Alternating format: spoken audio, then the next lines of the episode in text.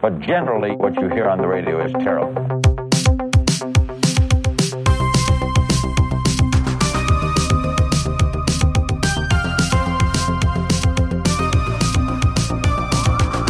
Wir müssen aber erst in einem Gespräch verwickelt sein, um dann Ja, Ja, das ist irgendwann mal rein. Genau. Ja. Ja, ja. Schönes Nee, das- Wetter heute, oder? Ja, das kommt richtig. sonst heute irgendwie gar nicht in Gang, das, das Gespräch. Und was hattet ihr zum Mittag? Welche Nummer war das von deinen Fragen? Noch gar keine. Das kommt gleich. ja. Tschüss. Tschüss. Tschüss, schön war's. Ja, ihr hört, wir haben eine neue Stimme heute dabei, denn wir haben ja ein großes Thema angeschnitten. In zwei Folgen, glaube ich, war das jetzt. Und das war das Thema Schulnoten. Und ähm, deswegen haben wir uns heute eine dritte Person, glaube ich, ist das, oder zweite Person eingeladen mal. Und das ist die liebe Frau Rump. Vielleicht wollen Sie sich ja einmal vorstellen, damit die Leute wissen, wer Sie sind.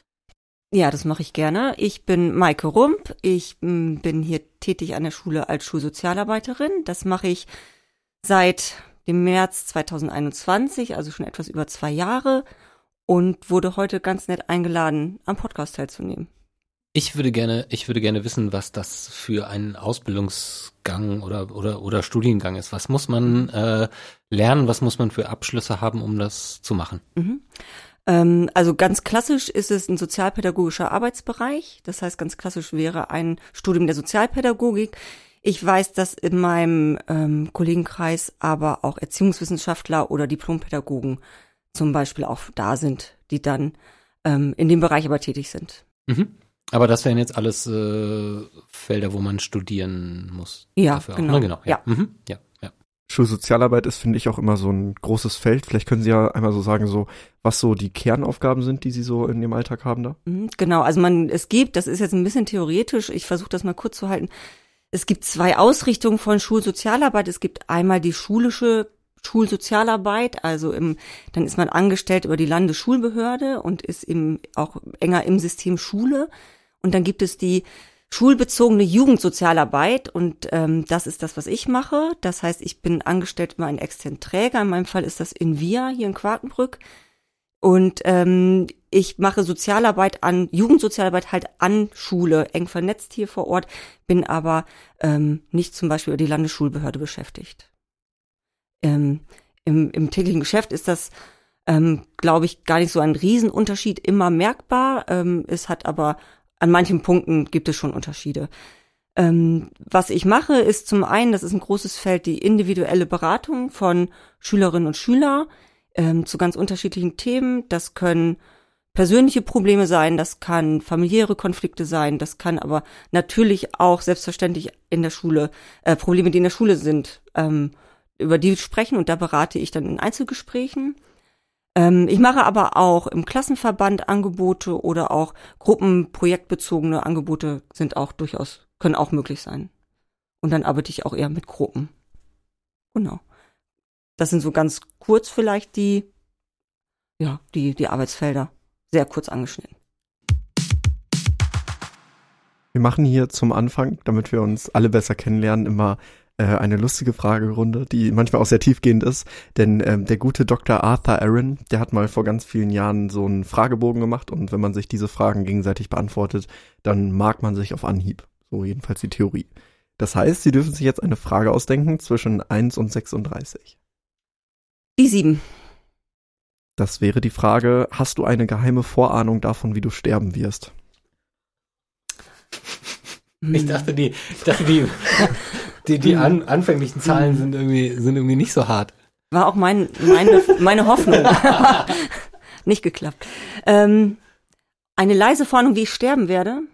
Oder vielleicht eine Wunschvorstellung, um das Oh, ein, ein Wunsch, Oh. ganz, äh, ein Wunsch, ja, ganz klassisch, ähm, möglichst nicht so viele, nicht so viele Schmerzen und möglichst einschlafen, wenn ich betagt und ein schönes Leben hinter mir habe.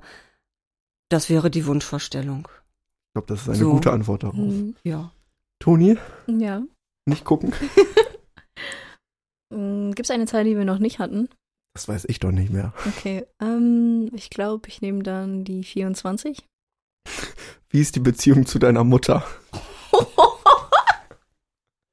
Ich glaube, glaub, wir, wir hatten noch nie so tiefgehende Fragen. Wir hatten noch nie so, so heftig persönliche Fragen dabei. Das ist wirklich heftig persönlich. Ähm, Kannst auch die 25 sonst. Ich, Ja. ich glaube auch, du Ja. kannst auch, auch noch 25. switchen. Mach mal eine wahre Wir-Aussage über uns hier im Raum. Also zum Beispiel, wir sind gerade in diesem Raum und fühlen uns. muss ich den das beenden? Ja. Ähm, wir sind in diesem Raum und wir fühlen uns wissbegierig über diese Folge, denn wir reden nochmal über Schulnoten. Perfekt. Ja, perfekt. Ja, Herr Benze, Sie müssen aber trotzdem jetzt so eine Zahl sagen, da kommen Sie nicht drum her. 13. Ähm, wenn eine Kristallkugel Ihnen die Wahrheit über sich selbst, Ihr Leben, die Zukunft oder irgendwas anderes verraten könnte, was würden Sie wissen wollen von dieser Kristallkugel? Die Wahrheit über mich? Über irgendetwas, also Über irgendeine Wahrheit. Irgendetwas. Eine Wahrheit? Boah. Das ist, da, da kommen mir gerade so viele Sachen in, in den Kopf. Das, das kann ich überhaupt nicht gerade. Kann ich wirklich gar nicht. Boah, mir fallen 10.000 Dinge Ja, direkt. total. Aber, aber was davon sagt man jetzt dann? Oder was, also, oh. Also, es gibt natürlich so, so wissenschaftliche, ähm, das ist jetzt, glaube ich, ein bisschen langweilige Antwort auf die Frage. aber Wie lange werde ich noch zu leben es haben? gibt, es, also, es gibt natürlich so, so, so biologisch-wissenschaftliche Fragen, die einfach ungeklärt sind zum, zum Beginn des Lebens oder so. Da, da, da fallen mir tausende spontane Dinge ein, die jetzt aber, glaube ich, als Antwort wirklich sehr langweilig sind. Aber trotzdem, ist so. Ja, dann haben wir das ja auch schon wieder durch. Wunderbar. Warte. Okay, Leonard, such dir eine Zahl von 1 bis 36 aus. Nimm die 31. Du hast bestimmt gelesen. Nee, noch Doch, nicht. doch.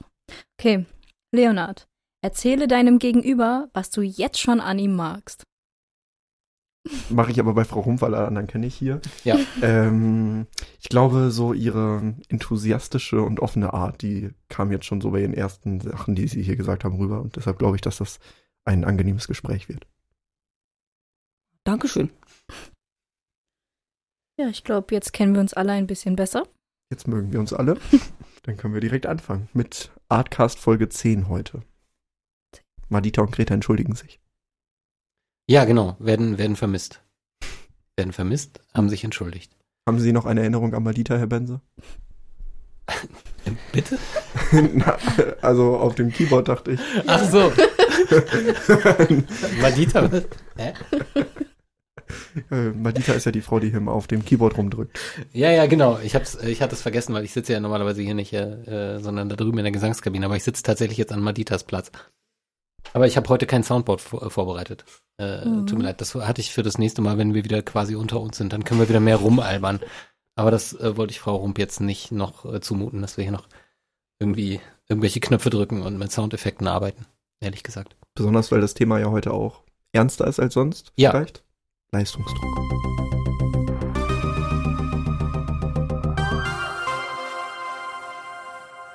Soll ich mal die, die beiden bisherigen Folgen so für mich zusammenfassen? Also wenn ich das jetzt machen müsste, ähm, dann haben wir gesagt, äh, dass ähm, also wir wissen, dass Schulnoten nicht, nicht objektiv sind, ähm, dass sie irgendwie äh, äh, gebraucht werden, um Menschen äh, einzuteilen und auf spätere Studiengänge zum Beispiel zu verteilen und einzusortieren, ähm, wa was sie können und was sie nicht können. Also äh, natürlich sind das keine mh, Qualitäts, also natürlich sind das keine Qualitätsmerkmale von Menschen, aber es hat schon damit zu tun, dass eine Note etwas darüber aussagt, was man später wahrscheinlich kann als Beruf oder nicht, oder ob man ein Studium schafft oder nicht. Das habe ich auf jeden Fall aus dem Gespräch mit Herrn Reinches äh, mitgenommen, dass eine Schulnote oder ein, ein ähm, NC am, am Ende, ähm, ein, ein Durchschnitt am Ende des Abiturs äh, voraussagend dazu treffen kann, was man für ein Studium erfolgreich absolvieren kann und was nicht.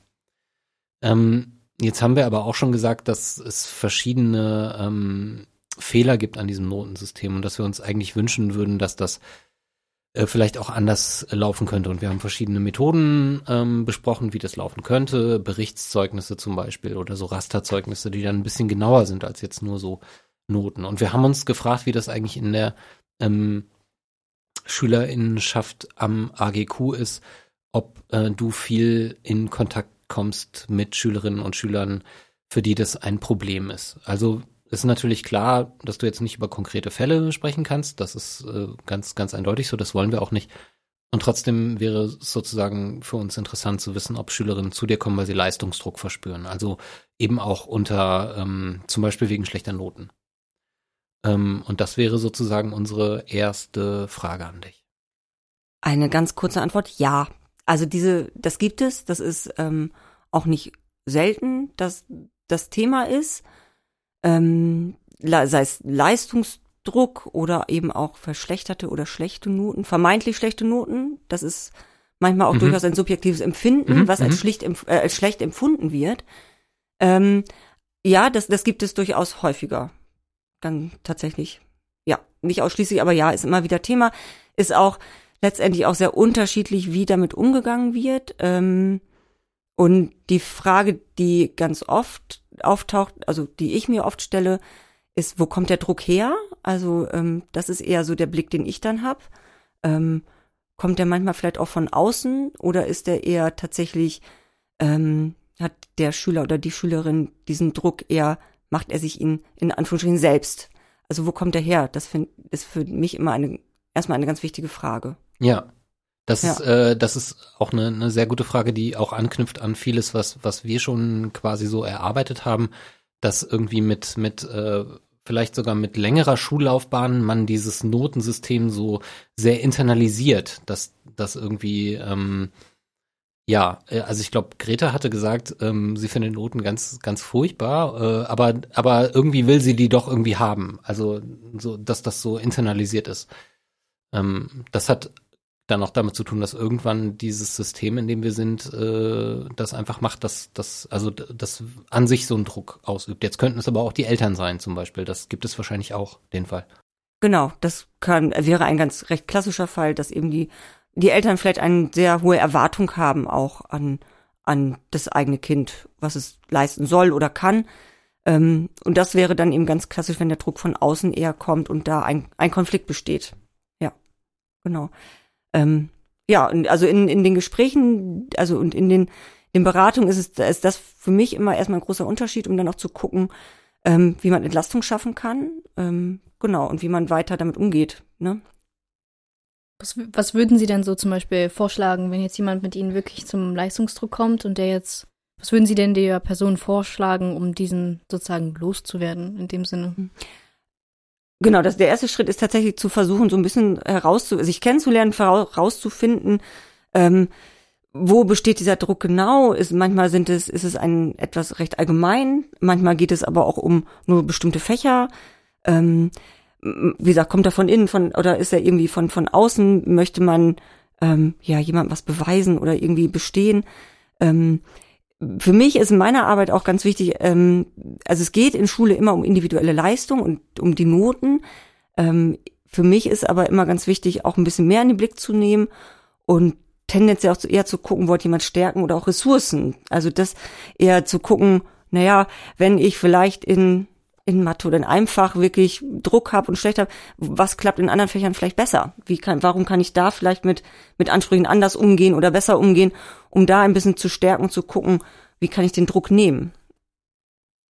Ähm, man kann aber bestimmt auch, wenn es tatsächlich, man gibt auch Schüler, die Angst haben, mit einer schlechten Note nach Hause zu gehen. Auch das gibt es. Ähm, da muss man natürlich gucken, ähm, vielleicht mit den Eltern ins Gespräch zu gehen. Das wäre dann zum Beispiel natürlich auch ein Schritt, um da ähm, dem Schüler oder der Schülerin zu helfen. Ich habe mich gerade gefragt, sind das dann eher jüngere Schülerinnen und Schüler, die zu dir kommen? Hört das dann ab irgendeiner Klasse auf? Also ich würde mir jetzt so ein bisschen vorstellen, oder vielleicht war ich selber so, dass ich irgendwie ähm, in höheren Klassen gedacht habe, dass äh, jetzt reiß dich mal zusammen, Arne, das, das brauchst du jetzt nicht mehr, so eine Beratung sozusagen. Mhm. Kann ich, kann ich nicht bestätigen. Tatsächlich ist, die Altersspanne ist sehr groß. Okay. Ja. Mhm. Und Sie haben es ja vorhin schon ein bisschen so angeschnitten, dass Sie teilweise ja auch mit ähm, Eltern reden würden. Ähm, Gibt es auch andere Situationen, wo dann noch andere Leute mit einbezogen werden und könnten, also wir müssen ja nicht konkret sagen, aber so, wer kann denn so theoretisch davon dann noch hören, von diesem Problem? Also davon hören, das ist so ein ganz, also das bringt mich zu einem ganz wichtigen Punkt, ist, ähm, ich habe grundsätzlich eine Schweigepflicht. Das heißt, ähm, die Gespräche, die ich führe, da darf ich erstmal keinem von erzählen, was besprochen wird. Das ähm, passiert in der Regel dann alles ähm, nur im Einvernehmen mit der Schülerin oder dem Schüler. Also ich würde nie, also einfach die Eltern anrufen und sagen, so, ähm, ihr Sohn, ihre Tochter war bei mir und es gibt irgendwie, der verspürt Druck und deswegen geht's ihm ganz schlecht. Das, so würde ich das nie machen. Das darf ich nicht, weil ich eine Schweigepflicht habe. Ich würde das mit dem Ratsuchenden oder der Ratensuchenden immer besprechen und zusammen erarbeiten, was gut ist und was helfen kann.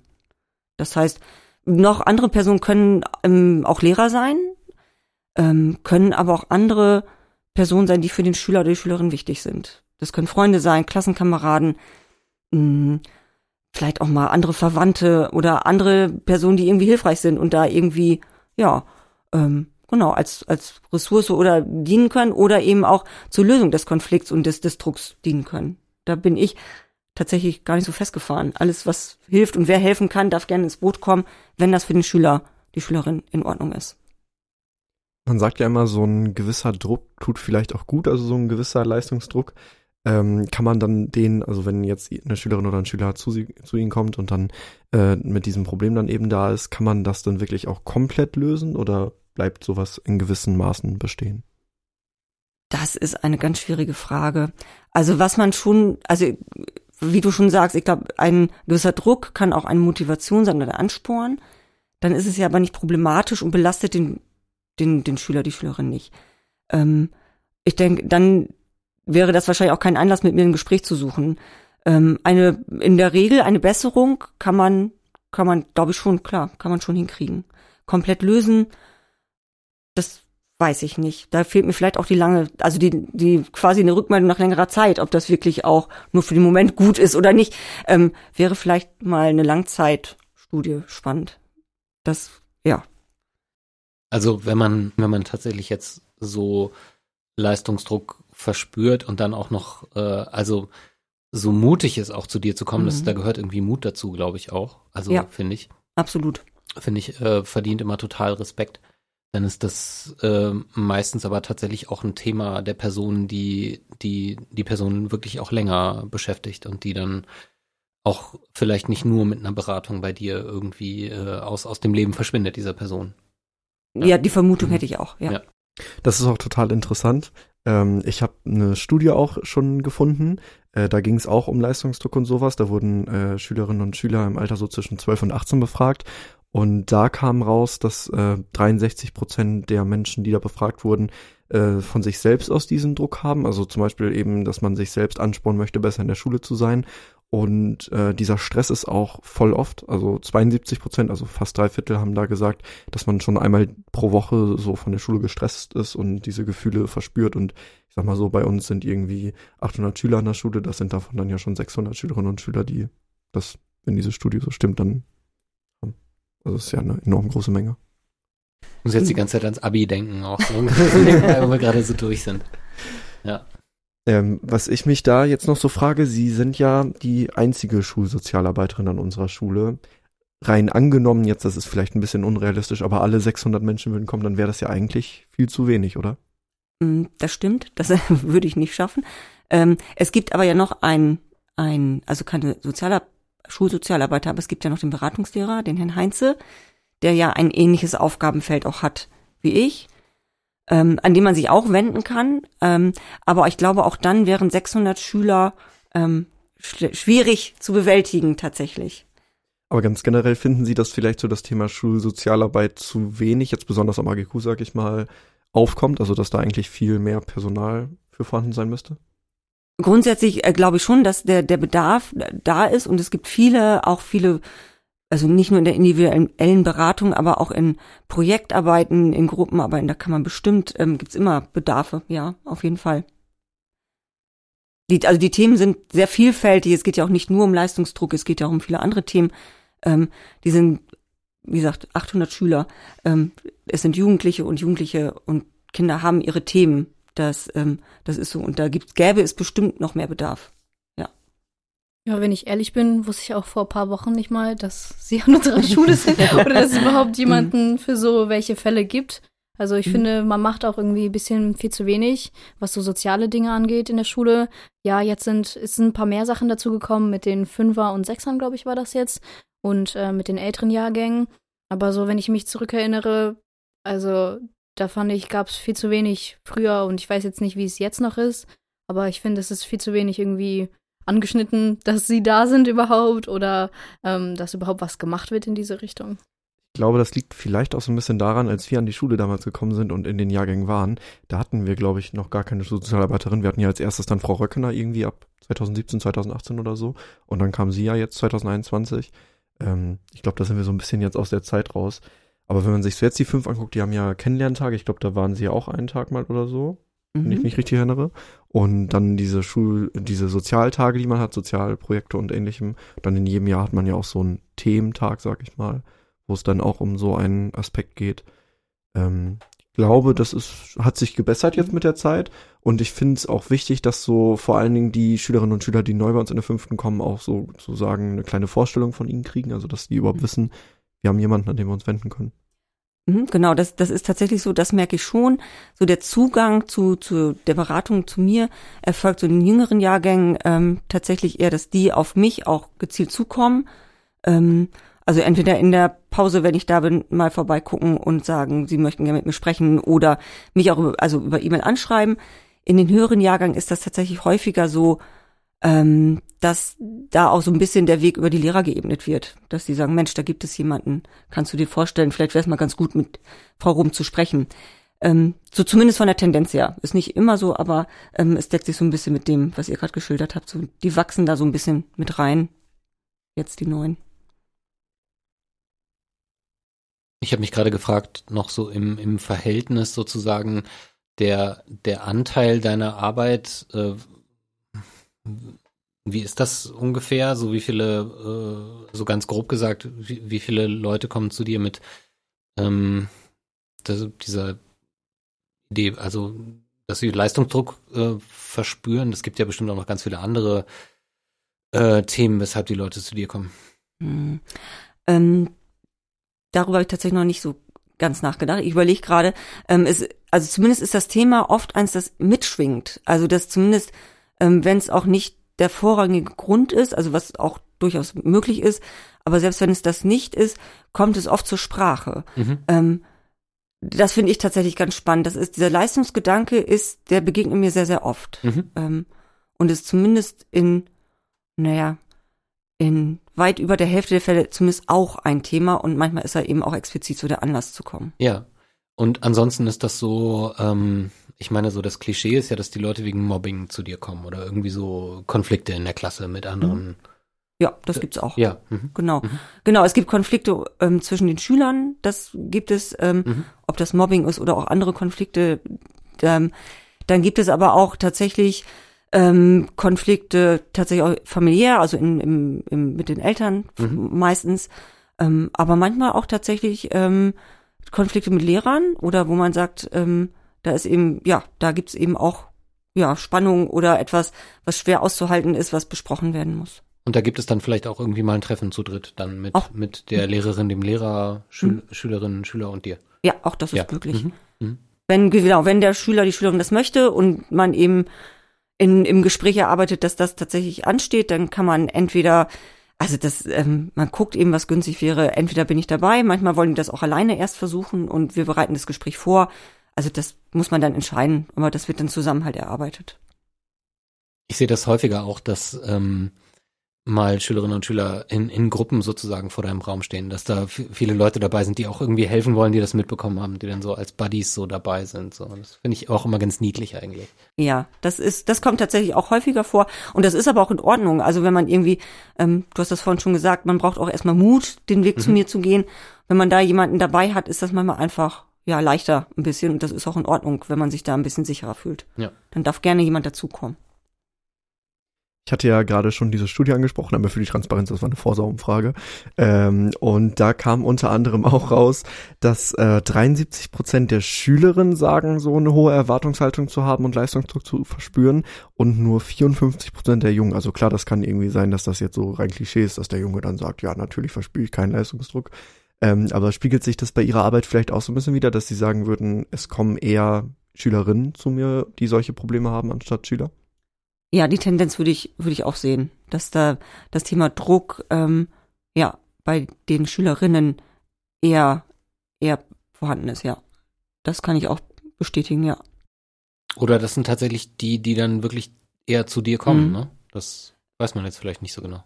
Genau, da müsste man Mhm. wieder Mhm. eine Statistik oder eine Erhebung vielleicht mal machen. Aber genau, das, das mag natürlich auch sein, dass die eher den Weg finden. Mhm. wäre mal was für ein Seminarfach, falls da jemand jetzt draußen zuhört, der irgendwie demnächst ein Seminarfach hat.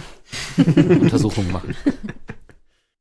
Ich habe mich gefragt, so ganz generell, wir haben gerade ja auch schon über das Thema Mut gesprochen, dass man diesen Mut braucht, um dann zu ihnen zu kommen. Mal angenommen, man hat das jetzt eben nicht. Haben Sie vielleicht irgendwelche Tipps, wie man für sich selbst auch mit Leistungsdruck umgehen kann, wenn man vielleicht jetzt nicht den Weg zu ihnen findet? Oh, das ist eine schwierige Frage, klar. Ähm, muss ich kurz drüber nachdenken. Hm, Also Das ich ist finde. auch so, wir haben im Vorfeld Fragen geschickt so, und jetzt kommen so. Jetzt kommen andere. So, jetzt, ah, jetzt übrigens noch. Äh, ähm, ähm, naja, also ja, ganz grundsätzlich finde ich ähm, wichtig, letztendlich, was ich eingangs schon gesagt habe, es geht in der Schule immer um individuelle Leistungen, die man hat und auch eine Vergleichbarkeit oder eine ähm, zu schaffen, da, das ist in der Schule tatsächlich so, und ich fand das ganz spannend, ich habe die erste Folge gehört, eben dieses, ähm, was gerade schon geschildert wurde, man, man hat es sehr verinnerlicht.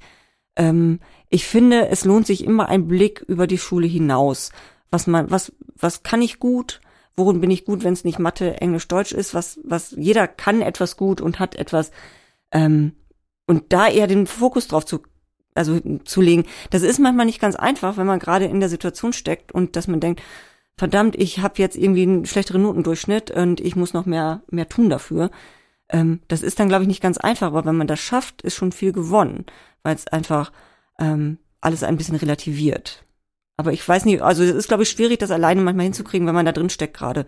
Aber grundsätzlich wäre das, sich zu überlegen, was klar kann ich gut und was hat vielleicht auch schon gut geklappt. Also das ist, glaube ich, immer, immer wichtig. Und wer tut mir vielleicht gut? Und wenn, wenn ich gerade mir mega Stress mache, dann zu sagen, ja, aber die und die Freundin oder ähm, tut mir total gut und mit der kann ich einfach auch mal an was anderes denken, ähm, dann, dann da eben zu gucken, ähm, ja, da sich ein bisschen von zu lösen, sofern das möglich ist. Also Ja. Schule, Schule ist ja leider schon oft sehr defizitorientiert. Ja. Also das ist schon so. Mhm. Das, das denke ich auch, dass ganz viel rüberkommt, auch dass wir, glaube ich, äh, zu wenig äh, positives Feedback geben und was einfach, Mhm. was einfach äh, gut äh, läuft und was Schülerinnen und Schüler gut machen und was wir auch schätzen, ähm, vielleicht an ihnen. Mhm. Also wir, wir sind sicherlich häufig äh, zu, ähm, zu defizitorientiert, also zu fehlerorientiert. Deswegen finde ich den Vorschlag auch schwierig, so zu überlegen, was kann man gut, Mhm. worauf soll man sich konzentrieren, wenn man dann halt, wenn einem dann so nichts einfällt auch, so weil man überlegt, so man ist wirklich an Schule gebunden und die Noten, denkt man ja meistens, sagen aus, ob ich gut bin oder nicht. Und dann sagt man, man ist jetzt in allem schlecht, dann, dann kann man, kann man schlecht sagen, ja, ich bin darin gut und das würde ich gerne weitermachen. Mhm. Weil, Äh, Genau, ja, ich glaube, genau das ist der Punkt. Die Noten sagen dann vielleicht aus, dass ich im Fach Englisch nicht gut bin oder nicht so gut wie andere in der Klasse. Ähm, es sagt ja aber im Grunde nichts darüber aus, ob ich irgendwie nicht ganz viele andere Sachen gut kann. Aber das stimmt. Das ist, wenn ich da erstmal, wenn ich das immer wieder, wenn ich mitkriege, ich bin in vielen Fächern vielleicht nicht so gut wie andere, fällt es mir natürlich schwer dann zu sehen, Mensch, dafür kann ich aber ähm, so gut Basketballkörbe treffen wie kaum ein anderer oder was auch immer. Oder ich kann super Musik machen oder ähm, ja, irgendwas anderes. Das fällt, der Blick fällt dann schwer, weil man eben viel vielleicht mitkriegt, was man nicht gut kann. Und das ist tatsächlich ganz schwierig. Es gibt, wenn man dann bei mir landet, tatsächlich auch verschiedene Methoden, die man eben, ja, da muss man sich ein bisschen ausprobieren, was man machen kann, eben um diesen Blick zu schärfen auf, was kann ich denn gut und was tut mir gut. Ähm, genau, das ist alleine wirklich schwierig. Das stimmt. Besonders wenn das vielleicht so Fähigkeiten sind, die nicht so greifbar sind, wie zum Mhm. Beispiel jetzt irgendwie Englisch oder so. Mhm. Denn so von sich selbst irgendwie zu behaupten, ich habe ein gutes Organisationstalent oder ich bin kommunikativ, das können, glaube ich, die Menschen um einen herum im Umfeld viel besser beurteilen als man selber, dass man das erstmal schafft, so das so zu definieren. Genau, weil das ähm, schwierig messbar ist. Ne? Und das, ähm, ja, genau. Gut. Weiß nicht, habt ihr noch Fragen an Maike Rump? Haben Sie noch was auf dem Herzen, Frau Rump? Noch eine Frage, auf die ich nicht vorbereitet bin. Gibt's ja gar nicht. Ähm, nee, jetzt gerade nicht. Ich geb, grübel noch mal kurz. Vielleicht, was Sie uns in der Zwischenzeit ja noch fragen, äh, erzählen könnten. Ist auch eine ganz leichte Frage. Be beim beim Nachgoogeln. Ich bin jetzt ein bisschen, ein bisschen angespannt auf der Fragen, die da noch kommen. Ja, Nee, das ist eine Frage, die ist leicht. Ähm, wenn ich jetzt ein Schüler, eine Schülerin oder ein Schüler bin in dieser Situation, wie kann ich mich am besten an Sie wenden? Wann sind Sie da oder auf welchen Wegen klappt das am besten? das ist eine Frage, die kann ich gut beantworten. Ähm, also, ähm, es ist vieles möglich. Ich habe das gerade schon gesagt, man kann ähm, einfach zu meinem Raum kommen in einer Pause oder auch in einer Stunde, wenn man Zeit hat. In der Regel bin ich montags, dienstags und am Donnerstag vormittags hier. Nach Absprache bin ich auch an anderen Tagen da. Ähm, man kann mir auch über iSurf ganz einfach eine E-Mail schreiben. Das wäre auch möglich. Man darf einfach vorbeikommen. Ähm, genau, das wäre am besten. Man kann im Zweifelsfall sonst auch einen Lehrer ansprechen und sagen, ich würde da gerne mal hingehen, ähm, wenn man sich sonst irgendwie da noch ein bisschen, ein bisschen Unterstützung braucht. Das geht auch. Ähm, was ich, genau, was ich vielleicht noch ganz spannend ist, ich weiß, dass ähm, manche auch ein bisschen eine Scheu haben, zu mir zu kommen. Wie gesagt, der Schritt ist nicht immer leicht. Ähm, man kann, wie gesagt, auch andere Termine mit mir vereinbaren, auch außerhalb der Unterrichtszeiten, wenn das lieber ist und auch wenn das in der Schule vielleicht jemandem unangenehm ist, können, kann ich mich auch mit Schülerinnen zum Beispiel in den Büro, Büroräumen von, von Invia treffen, da haben wir auch nette Räume. Das heißt, auch das wäre möglich, wenn jemand sagt, ich möchte das gar nicht an der Schule machen oder so. Ich bin da recht flexibel, ich muss das nur wissen, dann kann man eigentlich über alles sprechen. Das war eine sehr hilfreiche Frage, Leonard. Und die war nicht aufgeschrieben. Mann. Verrückt. Gibt's gar nicht. Ja, dann würde ich mich bei unserer Gästin äh, bedanken. Falls wir jetzt übrigens wieder tausende äh, Hass-E-Mails bekommen, äh, wie wir hier gendern würden. Also Gästin steht äh, tatsächlich schon im Grimmschen Wörterbuch, ne? Also äh, das ist Ja. jetzt keine, also ne? Also wem, also wem das jetzt, also wem das Grimmsche Wörterbuch zu fortschrittlich ist, der, also, huh. ähm, ja, also bevor ihr in die Tasten haut und uns Hass-E-Mails schreibt, ja, kriegen wir ja tausende. Gut, dass Sie das sagen. kursag.tonstudio.adler-gim.de oder das viel leichtere Schulpodcast.adler-gim.de. Ähm, ja. ähm, ich möchte mich äh, total bedanken. Das war ein sehr interessantes, lehrreiches und äh, besonders gut strukturiertes Gespräch. Zumal, und das muss man ja auch anmerken, ich glaube, das war unser erstes Fachinterview in echt, oder? Also so mit einer richtigen Expertin. Wir haben das bisher, glaube ich, nur remote gemacht. ja, genau. Genau. Direkt, direkt vor Ort.